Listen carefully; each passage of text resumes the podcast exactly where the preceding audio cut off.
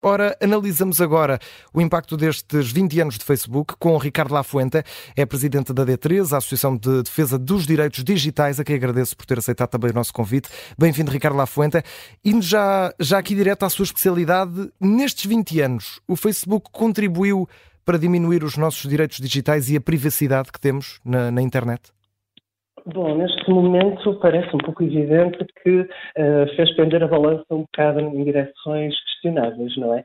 Um, desde as questões das eleições, a questões da, do levantamento de dados pessoais para o aproveitamento para uh, criar sistemas de publicidade direcionada, em vários países também interferência uh, interferência por parte de, de entidades uh, com fins eleitorais ou até com fins de, persecutórios de minorias, no caso no Myanmar e na Índia.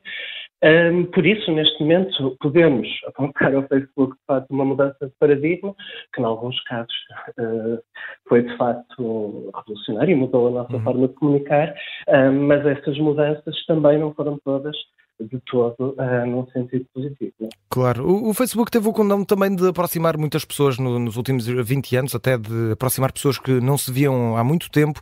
Uh, no final destes 20 anos, aqui pesando uh, os, dois, os, dois, lados da balança, a questão da privacidade, a questão dos direitos, uh, mas também essa questão uh, da proximidade juntou toda a gente um pouco mais. o Facebook, nestes 20 anos, na sua opinião, Ricardo Lafuente, deixa um legado positivo ou negativo até agora? Bom, reconhecerei e também eu próprio reencontrei uma data de gente na altura enquanto ainda tinha conta de Facebook e, e esse ser acho, acho que toda a gente teve, não é? é praticamente. Verdade. Uh, no entanto, é muito difícil uh, dar aqui um, um retrato risonho, porque uh, pelo caminho e pela necessidade de tornar o Facebook uma, uma plataforma rentável e que pudesse dar retorno aos investidores, não lhes foi possível, não quiseram ficar por aí como uma plataforma de comunicação e de contacto entre pessoas.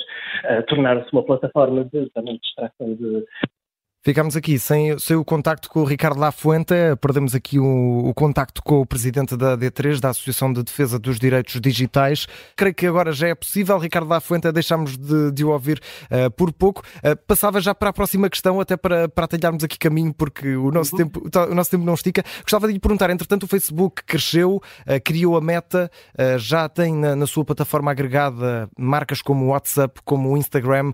Nos últimos anos, nos últimos tempos, Mark Zuckerberg Zuckerberg tem promovido mudanças suficientes para melhorar as questões da privacidade, na sua opinião? Uh, não, não, de tudo não. Uh, creio que, aliás, o, a tendência tem sido para piorar. Neste momento está a haver um mega processo nos Estados Unidos, justamente uh, pela forma como o Facebook lida com o uso de adolescentes e crianças na sua plataforma, nomeadamente ignorando os riscos que tem tido por parte de, de, aliciamento e eventual abuso. Estamos a falar de milhares de casos uhum. e, que, e, que, está documentado que foi ignorado internamente em nome de não criar polémicas. E neste momento estão retomar uma série de medidas de privacidade, um, mas apenas porque estão sob fogo. Uh, e isto também é um precedente que temos, é exatamente esse, de, por exemplo, no caso do Cambridge Analytica, uhum. que, era o, que os dados das pessoas estavam a ser transmitidos para fins de, de, ah, de, de promoção eleitoral e de chegar a eleitorados, mas sem, uh, sem, sem o relatar aos, aos próprios utilizadores. Por isso, o progresso foi claramente no sentido da erosão da privacidade que uh, se coaduna com um modelo de negócio maximalista de extrair o máximo possível para obter um crescimento, o maior crescimento possível. Quando já chegamos à população toda, naturalmente que temos de procurar outras formas de crescimento, seja explorando cada vez mais esses dados ou então expandindo para outras áreas, como disse, WhatsApp, Instagram, uh, mas depois também uh, falamos das fantasias do metaverso de Mark Zuckerberg há um ano, agora estamos na inteligência artificial, uh, também passamos pelas criptomoedas. O Facebook esteve, esteve em tudo, tentaram implementar tudo.